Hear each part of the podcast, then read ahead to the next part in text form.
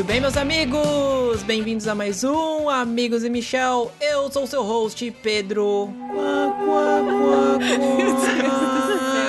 Takatsu. Estou aqui hoje sempre com. A Teté. E se eu fosse uma viajante no tempo e chegasse pela dona em algum lugar, a única coisa que eu saberia ensinar era sobre como fazer um podcast e como cuidar de gato. E aí, galera, aqui é o Alberto, sonora em alto nível, né? Pra alguns. Acho que em 2012 o mundo realmente acabou, mas teve um, um anônimo aí que salvou a gente. E eu sei quem foi. Se vocês só descobrirão no final do episódio.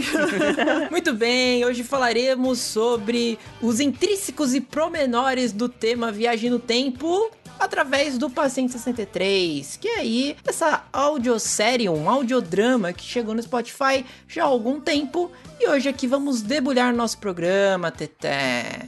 Exatamente. E já lembrando aí a vocês para nos mandar e-mails sobre tudo que vocês quiserem falar, é lá no amigosemichel.gmail.com e para quem quiser nos encontrar também nas redes sociais, lá no Instagram principalmente, é o arroba amigosemichel. Não preciso lembrá-los, né, queridos amigos ouvintes, que vai ter spoilers aqui nesse programa do Paciente 63, então aconselhamos que você vá lá ouvir se você ainda não ouviu. Tá lá de graça no Spotify, o Paciente 63. Ouve lá os 10 episódios, depois volta aqui para ouvir a nossa opinião sobre esse programa. Vamos lá então pro cast.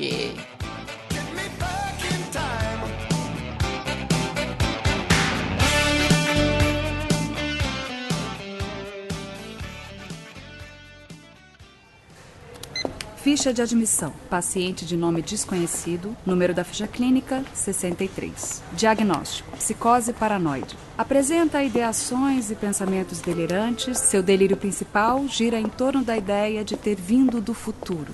Doutora Elisa Amaral. Um enigmático paciente. Me diz o seu nome e a sua idade. Eu me chamo Pedro, Pedro Reuter. Eu tenho 39 anos. Me diz, por favor, para o registro de onde você vem. Venho do ano de 2062. Ano de 2062. Um viajante no tempo. Lasers. Conjunto de lasers. Uma máquina do tempo baseada num feixe de luz circulante. Uma psiquiatra dividida entre a realidade e o delírio. O que segura você? A realidade. Isso me segura. E uma missão no passado. Eu preciso convencê-la de que não faça uma coisa. Eu preciso evitar que ela pegue um avião. Para mudar o futuro da humanidade. No futuro, não temos nada. Tá com medo, doutora? O que, que você acha? Paciente 63. Uma série original Spotify. Protagonizada por Mel Lisboa e seu Jorge. Pode perguntar. O quê? Pergunta como é que acaba o mundo.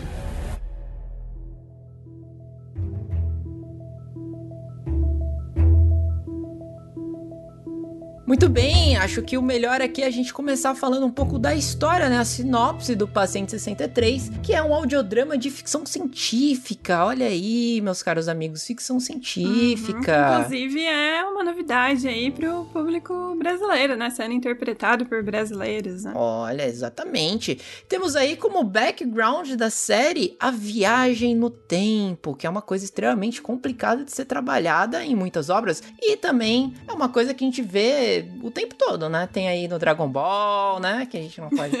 tem no Star Wars também.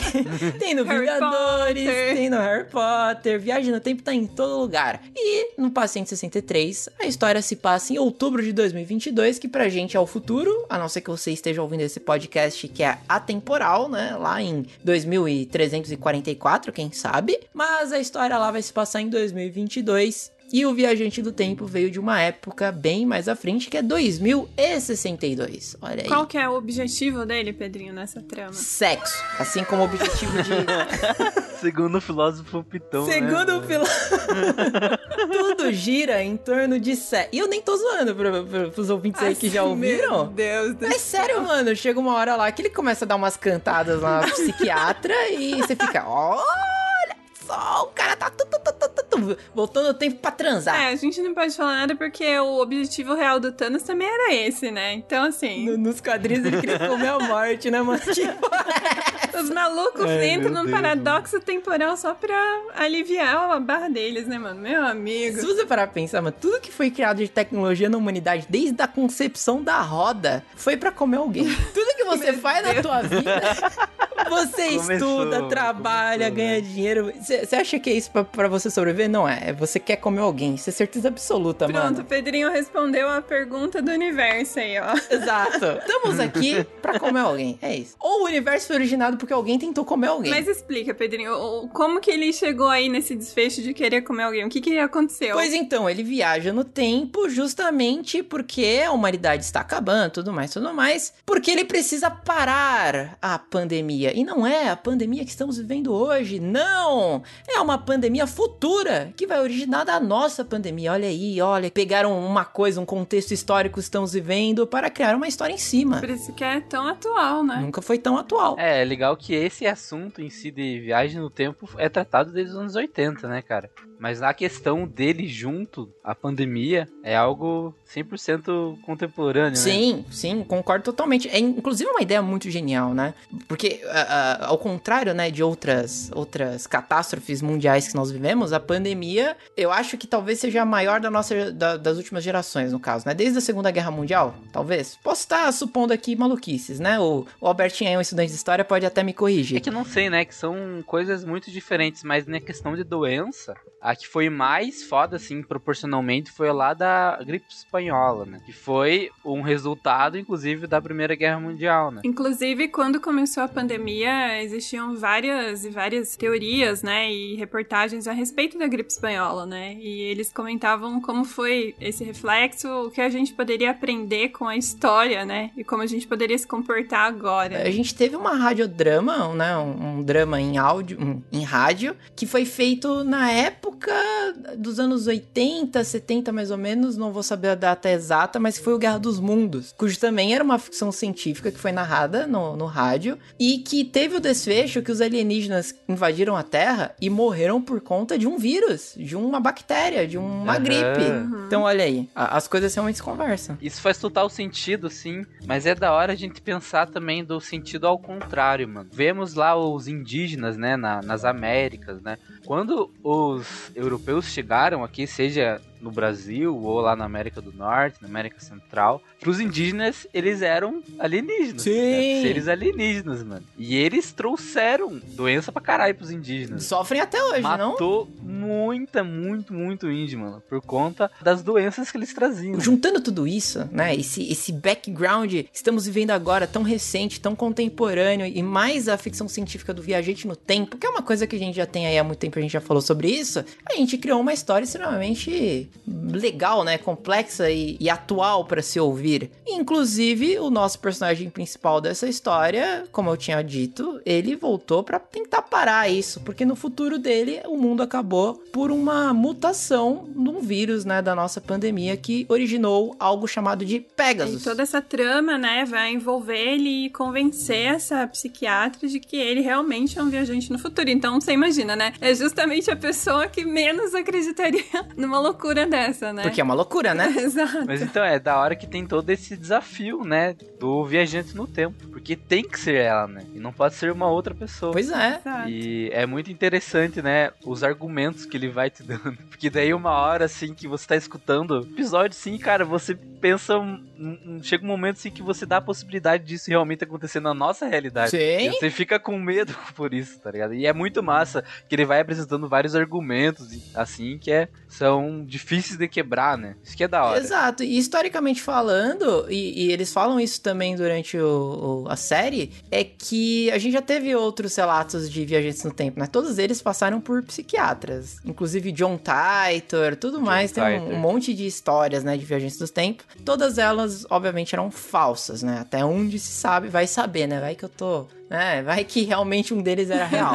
Mas a, a história do Pedro Reuter, que é o protagonista do Viajante do Tempo, é- ela tem essa, essa parada de, pô, é uma história cri- incrivelmente fantástica, então só- o cara só pode estar maluco. Até porque quando ele chegou, ele estava pelado, então ele foi levado pra clínica psiquiátrica. Então é, é muito difícil pensar que um psiquiatra acreditaria numa história de um viajante do tempo, né? Exato, e é isso que torna a trama muito interessante, né? Porque a gente vai acompanhar o desenvolvimento dessa narrativa, dele tentar convencer essa profissional que já é treinada, que já estudou, que a profissão dela é entender, né, todos esses distúrbios e, e tudo aquilo que possa levar a pessoa a uma loucura. E ele tem que ter todos os argumentos válidos e embasados para provar para ela que ele tá certo, né?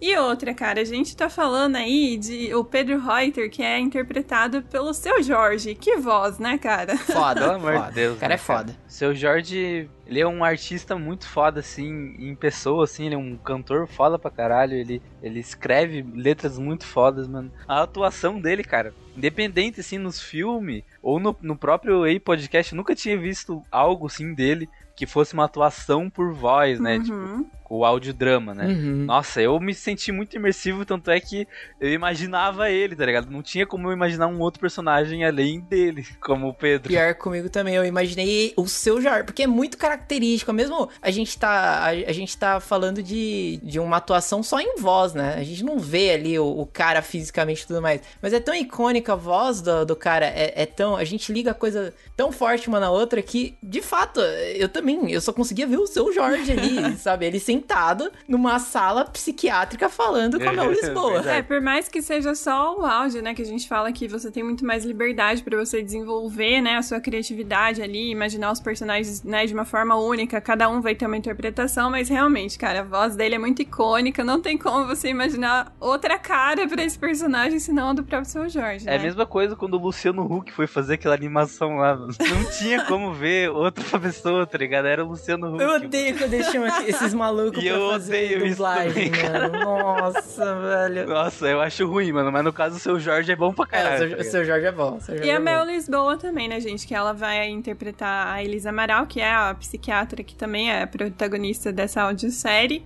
E até comentei com o Pedro, né, depois que eu ouvi, que eu lembrava muito da voz dela, uma voz um pouco mais doce, né? Porque, cara, a Mel Lisboa foi o crush de muitas pessoas, porque ela fez o Presente de Anitta, né? Então vamos combinar aqui que a gente ainda lembra, tem essa impressão dela muito ecoante na mente, né? Uhum, Mas sim. realmente, assim, ela tem um tom mais maduro e eu acho que ela, ela soube trazer também todas as emoções necessárias pra interpretar é, essa personagem só por voz, né? Então a gente sabe que os dois têm esse cunho artístico, né? Eles já são atores, mas que com certeza é um papel diferente, né? Porque o ator ele, ele se galga muito na, na sua expressão física e também o olhar, né? Que diz muito do Mas personagem. eu acho que é interessante, então, nessa questão da atuação mesmo na voz, a gente re- relevar pros dubladores, né, gente? Que os dubladores fazem isso, principalmente os dubladores do Brasil, eles são mestres. São bom pra caralho, Uhum. cara. É. A galera, assim, geralmente tem bastante gente que tem preconceito com a dublagem brasileira, mas porque cresceu ouvindo, mano. Agora você pega uma dublagem russa, mano, e compara com a dublagem brasileira. É cara. muito diferente. É, tipo, é absurdo. Mas mano. eu acho que os únicos que conseguem competir fortemente com a dublagem brasileira são os japoneses, cara, por causa dos animes. Sim, os dubladores também, japoneses, eles são também. insanos de, de bom. Tanto é que muitas vezes quando eu tô jogando algum jogo japonês, ou até mesmo não, um jogo, sei lá, um The Last of Us, e tem a opção de colocar em japonês só pra eu ouvir como ficou, cara, eu acho tão A foda. gente tem que valorizar, né, muito a dublagem brasileira, porque a galera realmente faz um, um trabalho excelente, assim, muitas vezes é até melhor do que o original, né, porque eles têm essa questão de regionalização, né, de trazer, por exemplo, referências ou piadas que tem, que tem relação com a gente mesmo. Inclusive, eu, eu queria puxar aqui a minha primeira crítica, né, na, na- no quesito do, do- das atuações do Paciente 63.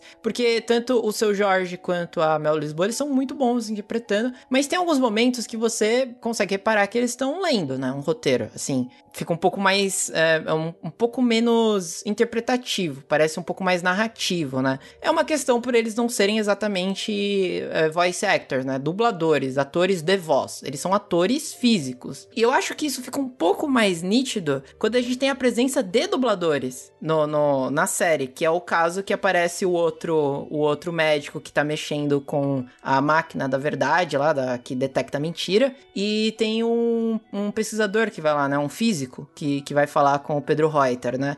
Então fica muito nítido que eles são dubladores. Fica nítido. Tanto é que dá pra reconhecer a voz deles, né? Tipo, de outros projetos que eles já participaram. E aí você vê que a interpretação do seu Jorge e da Mel Lisboa acaba ficando pra trás em comparação a esses caras. Então eu fico pensando, por que, que eles não colocaram dubladores em, em específico pra fazer os personagens? Talvez eles deve, devem ter chamado o seu Jorge por, por ele realmente ter uma voz Poderosa. boa, é, exatamente. Além do mais que a plataforma Spotify, né, cara? O Spotify é a plataforma da música. Hum, olha! Trouxe, tipo, um, um artista mais foda da música, tá ligado? Cara, o, o, Sei Alber- lá, o Albertinho, o Albertinho tem sido nos últimos episódios extremamente incisivo e com. Nossa, muito bem observado, Albertinho. Você tá de parabéns.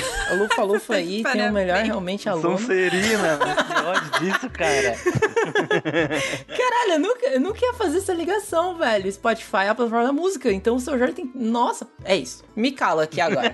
Não, e também eu acho que tem uma outra questão. Por exemplo, se eles pegassem um Guilherme Briggs, querendo ou não, você já imagina ele em vários outros personagens, sabe? Então eu acho que você pegar vozes que não são tão recorrentes na dublagem é muito mais fácil para você imaginar, até porque é isso que a série induz, que você imagine os cenários, que você imagine as discussões, que você imagine esse roteiro. Então, Porra, acho excelente. que também foi uma um, um ponto especial nisso. Eu não tinha pensado nessas coisas, me clareou a minha cabeça. Pois é, então, acho que uma coisa que dificulta eles de dessa atuação, né, com voz é porque eles gravaram separado, né? Eu acho que talvez pro seu Jorge, não sei, seja mais fácil porque ele grava música assim, né? Também Uhum. o ali no estúdio então ele deve estar mais acostumado. Mas eu acho que se ele estivesse é, de frente um pro outro, assim, atuando, sairia muito mais natural. É, realmente, porque o, o ator também, ele tá mais acostumado a, a, a conversar, né, o- olhando pro, Sim. pro outro personagem, né, e, provavelmente eles se mexem muito fisicamente por causa da, da expressão física, né, que eles são treinados a isso. É, até porque isso acaba auxiliando eles na interpretação, né? Por exemplo, Sim, um momento de total. raiva, né? Você expressar isso corporalmente também ajuda você elevar o seu timbre, a, a atingir, né? Esse é, o ponto de atuação que realmente precisa passar na voz, né? Uhum. Tanto é que eu não sei se vocês já viram, né? Tiveram a curiosidade de ver quando se fazem animação lá, lá por exemplo, Pixar, DreamWorks, tudo mais. É, e eles chamam atores uh, hollywoodianos pra fazer as vozes de algum personagem principal. Por exemplo, dando aqui só um exemplo, né? O Kung Fu Panda, que é feito pelo Jack Black. Uhum. Quando eles gravaram, o Jack Black teve total liberdade física no estúdio pra atuar e fazer a voz do Paul. Sim. Então, tipo, ele não ficava parado falando no microfone. Ele pulava, rolava no chão, tudo mais. Cara, eu propriamente, quando eu tô mestrando, assim, o RPG, assim, eu vou interpretar um personagem, eu fico mexendo aqui sozinho, assim, sabe? Então, é isso Ninguém vê. Ah, quando, quando eu tô falando aqui, rosteando aqui o Amigos Michel, eu me mexo enquanto eu falo. Eu fico mexendo meus braços aqui, tipo, fazendo. Apontando ah, com as coisas, né? mãos, mãos italianas, tá ligado? Eu apontando e falando com as mãos aqui, como se alguém tivesse me observando, mas só tá minha voz. Até quando eu vou gravar a música, assim, sabe? Quando você grava a música, você tem que ter uma voz forte no microfone. Você tem que gritar mesmo. Você, tipo, fica ali com o corpo se mexendo, assim, no, no seu próprio ritmo, assim, sabe, né? Então, faz parte, né? Eu acho que essa atuação, realmente, deles juntos, assim, deles interpretando enquanto gravam, ia ficar muito mais foda do que já foi. Né? É, infelizmente, só não, não foi possível por conta da pandemia, né? Eu lembrei muito do Benedict, né? Cumberbatch interpretando o Smog. E eu não sei Nossa, se é vocês muito viram massa. os bastidores. Nossa, mas vamos falar. Eu já sei o que o vamos Albertinho vai falar. Smeagol, né? Pelo amor de Deus, cara. Exato. Porra, mano. Mas ele, cara, o, o macaco lá do Planeta dos Macacos, mano, o Snoke, mano, do Star Wars, esse cara é o melhor. Puta que pariu, né? O, o, o Andy Serkis, tem um vídeo depois, os amigos ouvintes podem lá dar uma olhada, que é o Andy Serkis fazendo o Smeagol, aquela cena que o Smeagol tá falando com o, o Gollum, sabe? Os dois estão tão falando um com o outro. O cara fez num take só. Tipo, ele, ele fazia o Smeagol, aí ele virava pro Caralho, lado e, fa- e genial, fazia o mano. Gollum. E ele mudava a expressão, tudo, tudo, tudo, velho. É inacreditável. Inacreditável. Então, realmente, eu acho que com a pandemia acabou dificultando, mas, né, teve uma direção excelente, né? Porque pra ser essa primeira, esse primeiro audiodrama aí da, do Spotify, a gente sabe, né, que foi dirigido pelo Gustavo Coulart. E, Uhum. cara, ele fez uma direção muito boa. Até os próprios atores comentaram, né, depois que é, essa dificuldade de ter que gravar separado e de, por exemplo, você tem o seu roteiro, né? E a gente sabe que cada episódio ele tem um cliffhanger, ele tem é, algo ali no final que vai deixar em aberto para que você ouça o próximo. E Sim. pensar que eles não gravaram Sim. tudo é, no mesmo dia. Então você tinha que sempre adequar o seu timbre àquilo que você estava fazendo antes.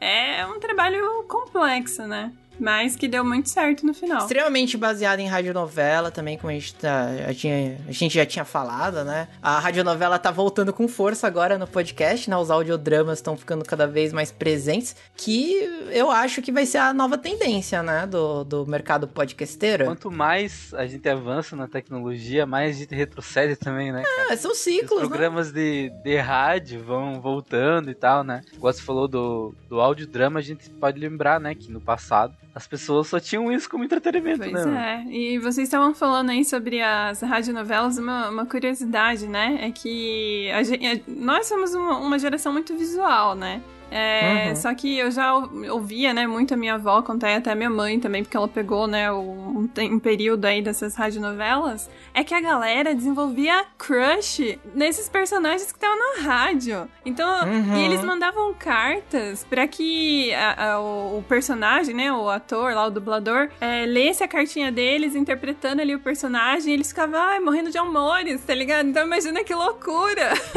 Você se apaixonar por uma voz, né? Isso vai voltar pro podcast. Imagina que engraçado daí, né? A pessoa fica na expectativa, imaginando como que é a pessoa da voz, daí vai lá e encontra nem é do mesmo sexo, tá ligado? É, o que, é- o que acontece com os dubladores japoneses. A maioria dos protagonistas de anime são mulheres. Exato. Uhum. Vai conhecer ali o protagonista, é o dublador, né, do Goku, do Eduardo Euric também, né, do Naruto.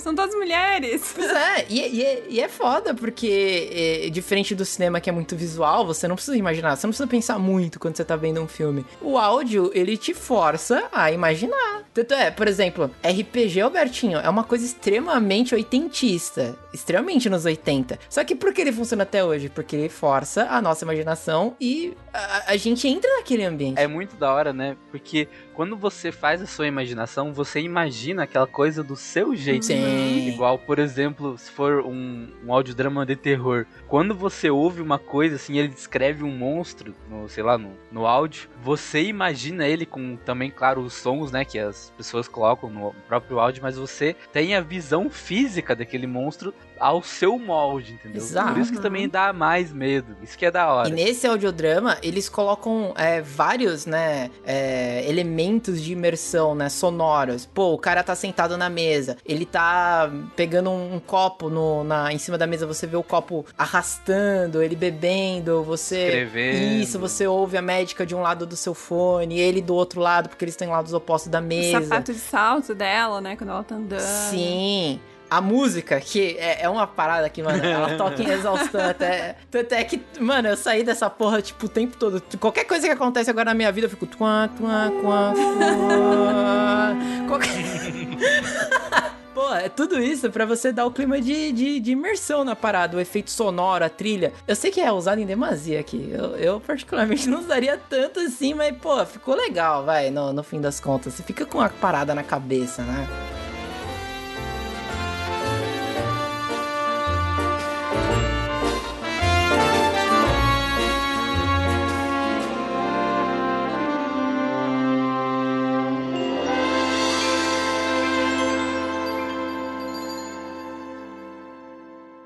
Crianças da minha geração. Geração EP. Hoje já chamam desse jeito? Geração EP? Geração entre pandemias. A gente cresceu entre ondas e ondas progressivas. Isso marcou a gente. Eu cresci grudado numa tela. Meus primeiros encontros foram virtuais. E como todo mundo da minha geração, aprendi a ter medo do contato físico e a confiar mais na distância do que na proximidade. Para você, amar, ir para a cama com alguém, com maior ou menor compromisso, era ou é o resultado exato da sua paixão, da sua educação e dos seus acordos morais. Já para minha geração, o sexo ou um simples beijo viraram atos de fé. Eu tive vários relacionamentos, mas nada definitivo. Como todo mundo, fui para terapia. E aí? Daí, logo depois, a terapia acabou. Você teve alta? Não. Tudo acabou. O mundo, você quer dizer?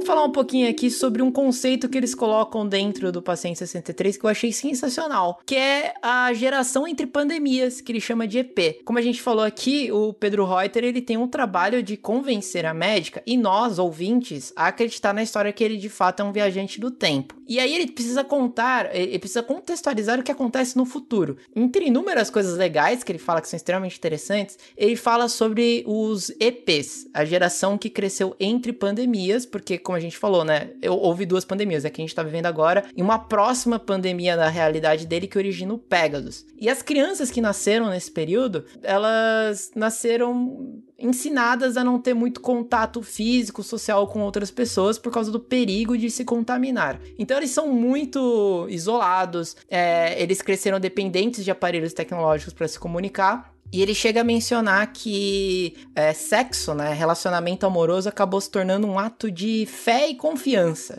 De tão absurdo que chegou o ponto da, da pandemia. E isso eu achei foda, é, inclusive a gente colocou na pauta por conta disso, porque pode ser algo que aconteça na nossa realidade as crianças que estão nascendo agora nesse período, ou a, as crianças que estão é, em isolamento, não, não podendo ir pra escola, né? Tendo aula EAD e tudo mais, talvez realmente elas cresçam com essa parada de, de, um, de uma outra realidade, de um, de um negócio que, mano, a gente não pode se encostar. É, mano, mas os costumes, né, da história, ali realmente vão mudando conforme as condições da vida, né, mano? Então, isso que a gente aprendeu de ficar longe, tá ligado? De, sei lá, se cumprimentar no máximo um soquinho ali, tá ligado? Nossa, sim. com o cotovelo, com o cotovelo, ó. Até o Mercado Livre, né? Mudou o seu logo, né?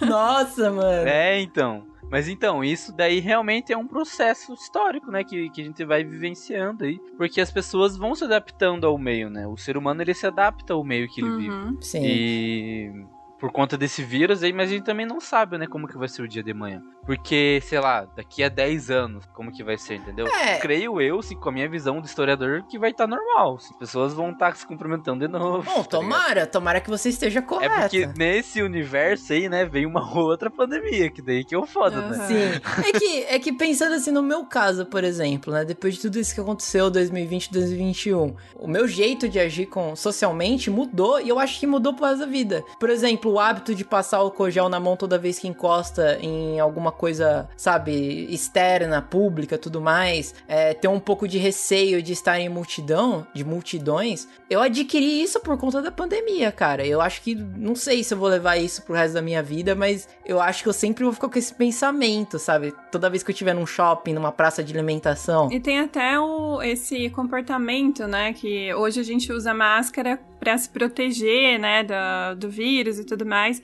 E até várias reportagens saíram a respeito disso, né? Se o uso da máscara, se ela ia se tornar realmente um acessório é, para as pessoas usarem normalmente depois que tudo isso acabasse. E aí eles falam, né, sobre como algumas pessoas se sentem mais seguras usando a máscara e até mais livres, porque a gente vinha de uma sociedade que é muito condicionada à beleza, é muito condicionada é, ao uso de maquiagem, por exemplo, né, principalmente para as mulheres. E daí ainda essa reportagem faz essa reflexão de como essa máscara ela trouxe essa determinada liberdade, sabe, de você poder sair na rua e não precisar se preocupar em se maquiar ou tá aparentando ser linda, maravilhosa, porque você tem aquele adorno ali no seu rosto e você se sente livre com isso. É muito louco, né? Você se sente livre usando uma máscara. O pessoal não tá escovando o dente, hein? Só com alface Depois no dente, que usa né? máscara, é foda, é foda. Eu acho assim que, tipo, que a gente tem que ver, né, que na questão assim, da máscara, é mais no Brasil só, nos continentes americanos, assim, que, que não era tão visto assim tão natural, assim, né? Porque lá na China, assim, lá no Japão, quando a pessoa fica doente, eles já usam máscara, tá ligado? Isso já é de tempo. Na verdade, é alergia, né? O, o pólen, quando subia as, as névoas de pólen lá, principalmente na primavera, muita gente acabava tendo alergia e usava essas máscaras pra, pra conter, né, o efeito da, da, do pólen e tudo mais. E era bem comum, realmente, era estético até, né? A gente vê, assim, na verdade, esse terror do vírus, né? Ele já vem vindo aqui no durante o século 2000, né? Com o zumbi. Isso, zumbi por vírus. Antes era maldição, lembra? Do zumbi do amaldiçoado, olha. É, então, daí, daí veio o zumbi por vírus, né? Isso já. Essa, acho que é, esse medo de vírus vem do século 21, né, gente? Pois é, vem. E ele se, se espalhou na cultura pop, né? Porque a gente teve várias obras uhum. relacionadas a isso. Antes era bomba nuclear, lembra? Do, da, da geração Baby Boomer? É, então, exatamente. Esses medos, né? A gente vê que no processo histórico os medos sempre vão mudando conforme os anos vão se passando, né? Então, a gente vê no próprio 2012 ali, quando acaba o mundo, a gente também tinha muito medo do que? De desastres naturais, porque já tinha acontecido aquele tsunami lá na, na Indonésia que devastou uhum. tudo. Foi. Aquele terremoto no, no Haiti também. Uhum. Então, todas essas coisas assim mostram mais um medo de desastre natural, de apocalipse, né, digamos uhum. assim. Pedro Reuter acaba falando, né, que antigamente as pessoas achavam que o fim do mundo seria instantâneo, que um desastre natural não ia dar tempo nem da gente pensar que o mundo acabou. E hoje em dia o medo é que o mundo acabe aos poucos e que a gente tenha que sofrer passo a passo até chegar no fatídico ponto de falar, ok, a humanidade acabou. É, o Albertinho pode falar melhor, né? Porque antes a sociedade ela era muito influenciada pela igreja, então tinha esse medo do apocalipse bíblico, né? Que é algo que acontece e arrebata tudo de uma vez. E aí, conforme as doenças foram se disseminando, esse medo foi tendo uma nova roupagem. É, a gente vê também que as doenças, na verdade, não é um medo só de hoje, né? Tipo, a gente vê mais esse medo de vírus, que eu quis dizer, mais aquele vírus de laboratório, assim, uhum. assim, sabe? Que uhum. a galera uhum. tem medo. Mas na questão, assim, de doenças, como a Stephanie falou, da passagem bíblica, né? O próprio cavaleiro lá do Apocalipse é a peste, né? uhum. né? Então, é muito louco ver isso, como isso permanece também, só que de maneiras diferentes na nossa sociedade, né? Com visões diferentes. Eles já tinham medo das doenças no passado, só que era um medo muito diferente do que a gente tem hoje. Parece até mágico, não é? Na, na, na, concepção, na crença deles. Também, é porque também no passado, né, não tinha antibiótico, tá ligado? Mano, você cortou seu dedo, você se fudeu, mano. Sim, é legal a gente ver isso que quem tinha medicamentos e quem ditava a a medicina era igreja e as, as mulheres que eram curandeiras e tal eram taxadas como bruxas. Uhum. Então, realmente, o acesso a, a cuidar-se de doenças era muito baixo. Então, se você pegar uma doença, é quase certo que você morre. A tá peste negra quase dizimou a humanidade, caralho. Humanidade, entre aspas. humanidade da europeia. é, na época a humanidade só existia ali antes da gente. Quer dizer, existia, mas o, o, os europeus não conheciam. É Lembrando que a maior causa de morte da Primeira Guerra Mundial nem foi a guerra em si, foi as doenças das trincheiras, cara. É, exatamente isso que eu falei da gripe espanhola, cara. A gripe espanhola veio disso. Medidas drásticas necessitam de ações drásticas. Isso, medidas drásticas. Olha aí, ô Albertinho. Esse Albertinho é muito on É outros 500, né? mano. É outros 500, cara.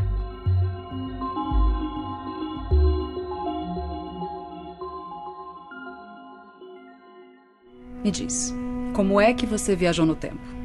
Lasers. Lasers. Os lasers criam um feixe de luz circulante que entorta o espaço e o tempo. Pegue um laser e veja o que acontece perto de um motor de um avião a jato e leve um relógio. Só para o registro. Um laser. Um conjunto de lasers.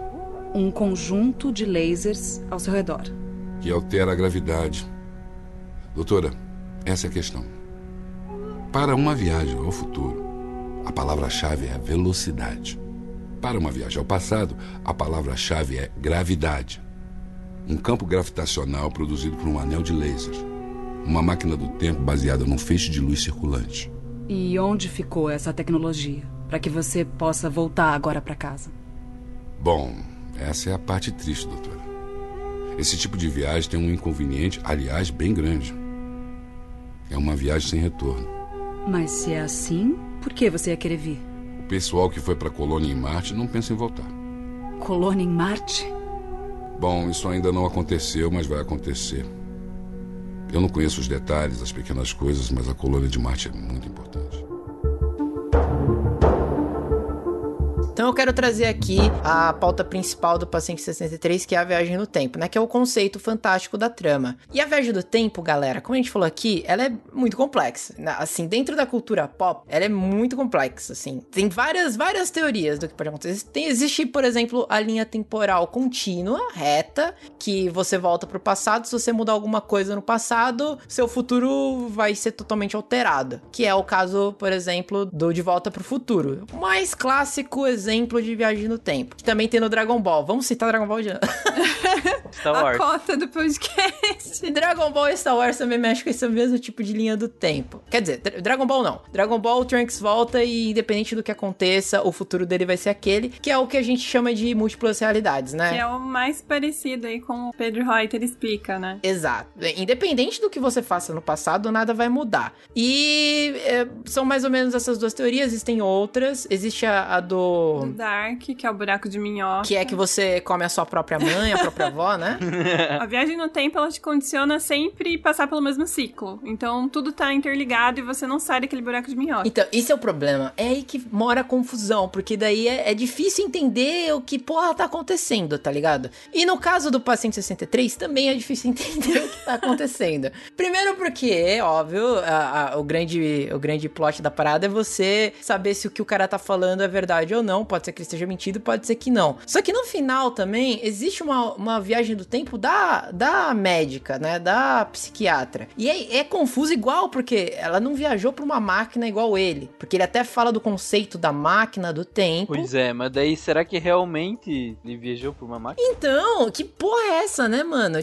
What the hell? É, é, é difícil entender, porque ele explica um conceito físico que parece muito real. Eu não, não sou nenhum físico para poder dizer, né?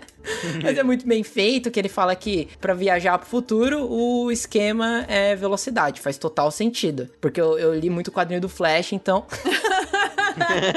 então faz sentido. Então né? faz sentido. Tá no quadrinho do Flash. Fonte tá Arial Black, né? E... e aí, pra viajar pro passado, a, a, o segredo é a gravidade. E aí ele fala: ó, coloca um laser perto da turbina de avião e vê o que acontece. Então ele viajou através de lasers. E é isso, essa é a explicação de como ele viajou no tempo. Só que a mulher lá no, no na, na, frente, lá no final da série, ela viaja pro passado, uma epifania. Da, da, tipo, é isso. De repente tô no passado. Então, eles usam também como matemática para falar sobre a viagem do tempo, pra, também para auxiliar, né? O fenômeno Garnier-Mallet que, que é o fenômeno Garnier-Mallet, Tete? Basicamente, é como se existisse. A gente existe numa dimensão em que a gente tá indo cada vez mais, a cada segundo, né, pro futuro. Então, a gente envelhece a cada segundo. E existe uma outra dimensão onde passado, presente e futuro, eles são a mesma coisa. Eles não têm essa diferença, porque o tempo ele é limitado pela percepção que a gente tem sobre ele. E além disso tudo, né, além de ter essa outra dimensão, o que o Pedro Reuter explica também, né, que para você ser um viajante do tempo, você precisava ter uma condição especial. E essa condição é que você se comunicasse com o teu eu dessa dimensão é, através dos sonhos, né? E é isso que ele tenta a todo momento falar, né, para a doutora Elisa a respeito desse, desses déjà vus, né? Que nada mais é do que do que ele explica, né? Que é você ter esses recados, digamos, essas percepções que a gente chama de subconsciente. Vozes da minha cabeça, em outras palavras. Exato. Mas seria o seu subconsciente te alertando sobre coisas que podem ou não acontecer. E que é trabalhado nessa audiosérie de uma forma muito curiosa, né? Porque, por exemplo, ele fala para ela, inclusive, né, um dos argumentos que ele usa para convencer ela de que ele é um viajante no tempo mesmo, seria um sonho que ela vai ter. E aí ele, ele fala exatamente com o que ela sonhou, né? Que seria o cavalo com asas, né? Uhum. E ela começa a se questionar e sempre tentar se basear em explicações científicas para aquilo. Então ela fala muito sobre indução, né? Do, do sonho. Porque Sim. quando ele conversa com ela a primeira vez, ele acaba mostrando pra ela algumas imagens e tudo mais, pra provar assim que ele tá errado, né? Porque a todo momento ela quer provar que ele é só um maluco, né? Que ele precisa de ajuda psiquiátrica. E é engraçado justamente esse duelo, né? Entre a doutora Elisa e o Pedro Reuter. De é, o que você tá falando, na verdade, é, um, é uma loucura tudo mais. E o que ele tá falando é: não, vocês médicos, vocês acham que vocês são donos da verdade, mas historicamente vocês são os que mais erraram na humanidade. Isso é foda, inclusive, uma coisa que ele fala, né? Tipo, nem tudo que, que acontece é um. é uma psicose, né? Não é real, né? Inclusive, ele, ele argumenta isso, né? Ele fala que os métodos que são utilizados são extremamente, é, digamos, arcaicos e são coisas que, ao invés de você resolver um problema, você causa problemas, né? Sim. Ele tenta o tempo todo relutar contra esse tipo de tratamento, porque ele sabe os danos que isso pode causar nele. E Exato. isso, ao contrário, assim, do, do, do, que ela acha, né, que vai ajudar ele a voltar para a realidade e tudo mais, ele pode esquecer toda essa, essa missão que ele tem e acabar falhando, né? A cereja do bolo dessa, dessa, desse audiodrama ele é o diálogo entre os dois, é sempre isso. É, é as coisas que um vai falando pro outro, né? E uma da, da, das melhores conversas é quando ela tá tentando te extrair informações dele que comprovem a narrativa de que ele de fato é um viajante no tempo. Então ela pede informações do futuro, tipo, ah, se você é do futuro, então me falam quem ganha na Mega Sena. Qual que são os As números? datas importantes, ela fala também, né? Exato. Né? As tecnologias. E, cara, o meme, né? Que, tipo, se você fosse pro passado, se você viajasse no tempo, fosse pra 1100 e falasse sobre eletricidade, e alguém te perguntasse, beleza, como é que faz a eletricidade? Você saberia explicar? Não, né? não, não, isso não é possível. Então não adianta o cara saber o que acontece no futuro, porque ele não vai saber nem explicar para ela como é que é feito. E, mano, qual que seria a noção do cara antes dele viajar no tempo, ele falar quem que vai ganhar na Mega Sena em 2022 pra eu mandar pra ela pra, pra ficar rico. Não, né? Só que outra coisa também que, que eu achei um pouco estranho na, no plot foi esse fator de que eles trabalham com a viagem no tempo daquele sentido de várias linhas temporais, né? Independente do que ele faça, não vai mudar o futuro. Eu acredito que seja isso. É exatamente isso, até porque ele fala que a viagem no tempo, ela é one way trip, né? Tipo, você só tem ida, você não tem volta. Ele foi eleito, né, pra, pra ser o, o objeto principal dessa missão, sabendo que ele jamais ia voltar para a linha temporal dele. Então ele queria, ele queria dar essa sobrevida para outra linha temporal, porque a dele já era, a dele já acabou. Então, aí que tá. Porque se as linhas temporais elas não são a mesma, ele viajou para uma, entre aspas, outra realidade, outra dimensão,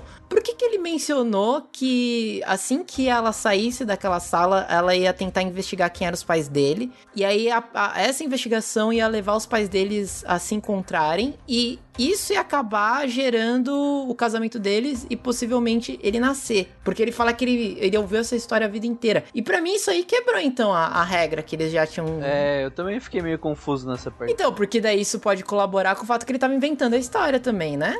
Aí que tá, tá vendo o que eu falei? Como é confuso a, a, parada de você viajar no tempo? Vingadores fez isso lá no, no, no, Ultimato e até hoje a gente não sabe se o, se o Steve Rogers é avô daquela mulher que ele pega no Soldado Invernal, Nossa, tá ligado? meu Deus do céu. É, mano, verdade. Até agora a gente não sabe isso, mano. É muito difícil. Então, mas aí também a gente recai no paradoxo temporal, gente, que é o que mais existe em todas e quanto é obras que mexem com linha do tempo, com viagem no tempo, que é algo que está condicionado, uma ação está condicionada a outra. Porque, por exemplo, você está falando, né, que não faz sentido se ele é de outra linha temporal, que ela influencia os pais deles, né, a se encontrarem e a ele nascer. Porque, teoricamente, ele já é de outra linha. Então... Então, mas é, o problema é que ele fala, eu ouvi a história da, da doutora Elisa minha vida, minha infância inteira. E ele era casado, esse é um dos outros, um dos grandes plot twists twists da história também, né? Que ele era casado com ela no futuro. Mas só que não ela. Então, mas não é ela. Então, não ela exatamente. Então, você tá trabalhando com reencarnação, porque até o nome era Elisa Amaral, não, não tá é, ligado? Não então... é reencarnação. Não, isso daí não é um lado espiritual, digamos assim, da coisa. É mais ou menos o que a gente viu em, em What If, por exemplo. Você tem as, as pessoas, elas não são as mesmas, mas elas existem, tipo, em várias linhas temporais. E é como se tivesse a história dela traçada para aquele fim, entende? Só que por uma decisão, uma escolha, aquele futuro vai mudar. Então, por exemplo, ele fala que ele tinha um relacionamento com a Elisa, mas que não é essa Elisa, mas a Elisa é da linha temporal dele. Então, como é que a Elisa do passado existe na narrativa dele? Da mesma forma que quando ela volta no tempo, ele é o psiquiatra. Entendeu? Então, tipo, é a mesma pessoa em linhas temporais diferentes interpretando papéis diferentes. Ah, mano, assim, por mais que eu me force, eu sempre tenho dificuldade de entender essas paradas de, de, de, de mudança da, da, da, linha do tempo. Puta que pariu, mano. Mas é o famoso buraco de minhoca, né? Tipo, quem assistiu a série Dark, que eu sempre uso como referência, consegue visualizar melhor isso. Porque lá, como, né, como é uma, uma série audiovisual, você tá vendo esse desenrolar da trama com os personagens. Quando ela volta no tempo lá no final, a gente é como se fosse um evento Nexus, né? Que ela tem que aplicar lá o, o plasma dele na, na mulher, né, para evitar que esse vírus se mute, se dissemine. Só que ao mesmo tempo que o plasma da mulher, digamos, original, iria ajudar a irmã dela a se curar do, de uma leucemia. Que ela ia matar a irmã em prol da humanidade. Exato, e ela não é capaz de fazer isso. E, a, e aí que tá o grande ápice, né, dessa audiosérie. Porque é você pensar que ela abriu mão de salvar a humanidade naquela linha temporal legal pra que a irmã dela vivesse. É putaria, porque também é estabelecido que ela não tem um bom relacionamento com a irmã dela. Exato, mas que ela estava tentando retomar esse relacionamento. É isso, é, eu achei um pouco, um pouco estranho. Ainda mais essa parte que ela volta no tempo ali por conta de que ela não fez o que ela deveria fazer. É muito confuso. Espero que exista uma parte 2, né? Que não fique esse final aberto, né? Pois é, será que vai ter continuação? O que, que vocês acham? Cara, eu acho que o, o deveria, né? eu acho que é o mínimo, né? Porque ficou muito em aberto, né, ver o final. Sim, ficou muito em aberto. Eu acho que não, não vai ter continuação, porque essa obra ela é baseada na audiosérie chilena, que tem o nome, né? Caso 63, que é do Júlio Rojas, e que é isso, cara. Ah, não. é pra não, deixar não, não, em aberto pra você imaginar não, não, não. Não, não, não, não, não é possível, cara. Aí é, aí é demais. Aí virou mangá, né? Virou Hunter x Hunter, virou Berserker, virou Game of Thrones. Não tem fim essa porra. Inclusive, eu, eu tava falando lá no começo do Viajante do Tempo que, que nós presenciamos, que tentou mudar o mundo, foi o cara que tentou esfaquear o presidente, né? Esse cara é com certeza um viajante do tempo, gente. É tipo, certeza absoluta que viajou pro laser, até porque o cara sumiu, né, depois. Então. Nunca mais ninguém falou do cara. Fica aí uma. um, um case de pesquisa aí. Não, mas é muito louco se você pensar que, por exemplo, se em 2010 chegasse alguém e falasse assim: olha, vai ter uma pandemia, vocês vão ser obrigados a fazer um lockdown, vocês vão ficar em isolamento social, a galera que tem aula vai ter que ter aula de casa, vocês não vão poder ter contato, e as pessoas vão morrer, e o seu presidente vai falar que é tudo meme, que é mentira, que isso não existe. Ninguém ia acreditar. Quem que ia acreditar? É Ninguém ia acreditar. Ninguém. Ia tomar choque na cabeça. É isso. Exato. Eu só queria ressaltar uma, uma parte, porque, como eu falei, né, existem diálogos extremamente interessantes na trama. E um deles que mais me chamou a atenção, que depois eu fiquei pensando, né, putz, eles erraram em fazer a, a série inteira de uma vez só, né? De, tipo, ter lançado os 10 episódios todos num só dia. Que é a parte que ele, ele desconvence a psiquiatra de que ele é um viajante do tempo, que ele é um escritor Nossa. no fórum. Nossa, essa parte. Essa parte é foda. Isso é demais. muito foda, cara. Imagina. Se demorasse se isso... uma semana pra gente ter o próximo episódio, pra saber Exato. se é verdade ou não. Nossa, imagina a gente discutindo isso. uma loucura, mano. A gente discutindo, tipo, cara, e aí? Tudo aquilo era mentira? O cara é realmente um escritor? Porque, mano, ele tem um diálogo convincente pra caralho. Que ele veio do Reddit, que ele é um escritor de, de ficção científica e ele tava testando psiquiatra e o cara, mano, gênio, gênio, gênio, gênio. É isso que eu tô falando. Esse duelo entre eles é, é a cereja do bolo que, mano, é foda isso. É muito bem construído esses diálogos. Mas é da hora daí quando ele fala, né? Tipo, foi preparado pra viajar no tempo. Você acha que eu não tenho uma, uma carta na manga e pá, né? Depois que ela fala que que realmente ele tava inventando aquilo, mano, mas que o cara realmente existe, pá, né? Quem ele, quem ele faz passar, né? É. E, e, e, sabe lá Deus o que, que vai acontecer, acontecer com esse cara, porque ela ligou pro cara, o cara ficou em choque e, mano, ele é aqueles maluco que já vive com um chapéu de, de alumínio na cabeça, tá ligado? Então o fato dele saber que ele tava sendo investigado, mano, esse cara, ele... Não, e é muito louco que ele fala que ela a todo tempo começou a comprometer a missão dele, porque ela começa a, a chamar, né, pessoas cientistas, físicos, não sei o que, para que ele convença das coisas. Eu acho até, inclusive, a gente tá falando né, de diálogos interessantes. Eu acho interessante quando ela chama, acho que é um físico, né, que vai falar com ele, para que ele explique. E ele começa né? a tirar sarro. É, pra que ele explique como é que é a tecnologia de voltar no tempo. Daí ele fala assim: você tá louca? Você acha que eu vou explicar isso para ele? Para que ele faça um negócio? Não vou falar isso nunca, né? E aí ele Exato. começa a falar sobre os filmes, né? E sobre é, De Volta pro Futuro e tudo mais. O cara fala: ah, isso daqui é uma, é uma piada, né? Ridícula. É uma zoeira, né, uhum. né, mano? E aí depois no fim que, que ele fala também pra ela é que, como ela falou tanto disso, até os próprios pacientes do local começaram a pedir, né, que, que ela falasse números da, da Mega Sena e começasse a falar para ele se alguém ia morrer ou se ia acontecer alguma coisa, porque já estavam acreditando no viajante do tempo, né? Ela cagou no pau, né, mano? Exato. No fim das contas. Criou altos eventos, né? Exato. Foi todo mundo pra VT no fim das contas. e a parte que ele fala da, de Marte, da colônia de Marte, que eles descobriram que os humanos vieram de Marte e que, mano, isso mudou a história da humanidade completamente. E, e ele fala assim: Você quer que eu te conte o que aconteceu com a religião depois disso? Caralho, mano. Isso é foda, foda. Mas a minha crítica a, a respeito do, do, de como eles colocaram a série no Spotify é a falta do marketing viral. Tudo bem que eles colocaram o pessoal do podcast para falar sobre, o Nerdcast falou sobre tudo mais. Mas eles podiam ter feito um marketing viral tipo Cloverfield, Bruxa de Blair, que é uma coisa que eu sinto falta, né? De fazer parecer que aquilo é, é semi-real e também o negócio deles colocarem semanalmente os episódios. Porque parece que eles foram construídos com esse intuito de fazer a gente sabe, teorizar para cada episódio, porque todos eles acabam com cliffhanger e alguns gigantescos. Isso foi uma cagada, você não acha, Teté? Mas eu acho que também faz parte dessa dessa nova abordagem deles, né, cara? É a primeira audiosérie aí do Spotify. Eu acho que eles queriam realmente testar para ver como que isso sairia, né? Até porque para eles se tornar um conhecimento mais amplo, público,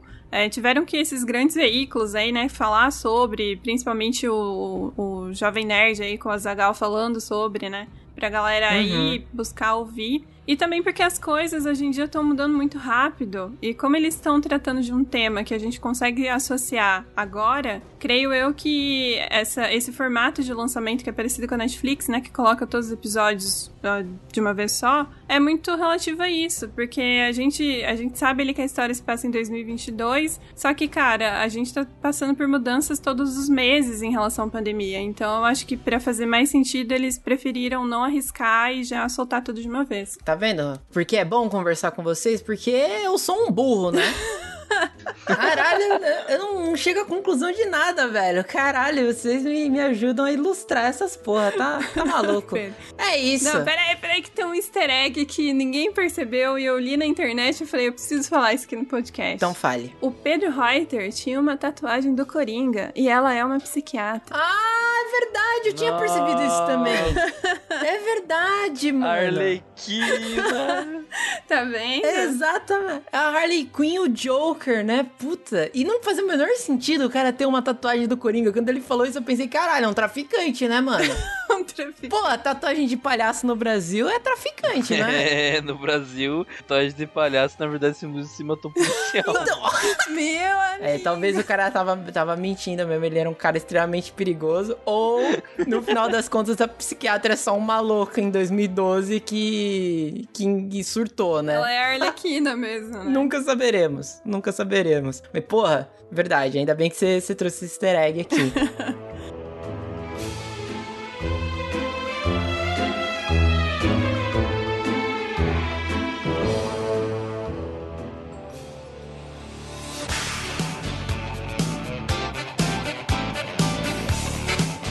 Falamos aqui hoje sobre o paciente 63, vale muito a pena que você ouça, né? Óbvio que se você chegou até aqui, você já deve ter ouvido, ou se você não ouviu, você esteja é, incentivado, né? Seja incentivado a procurar sobre. Mas se você gostou dessa obra, a gente tem algumas algumas obras semelhantes para recomendar, né, Teté? Exatamente. Eu já vou começar aí com Life is Strange, que é um jogo, né, que vai contar a história da Max. E a Max descobre que ela tem o poder de voltar no tempo, mas é um voltar no tempo limitado, né? Só que esse jogo ele vai tratar da teoria do caos, então como que é, as mudanças que ela faz quando ela volta no tempo podem influenciar tanto pro bem quanto pro mal. Então é muito interessante aí. Quem ainda não jogou, jogue, porque vale a pena. Outras duas referências que temos aí sobre viagem do tempo é Dark e Interestelar. Interestelar, né? Viagem ali mais física. É que, mano, eles viajam no tempo lá no, no, no final que é meio meme, né, mano? É um negócio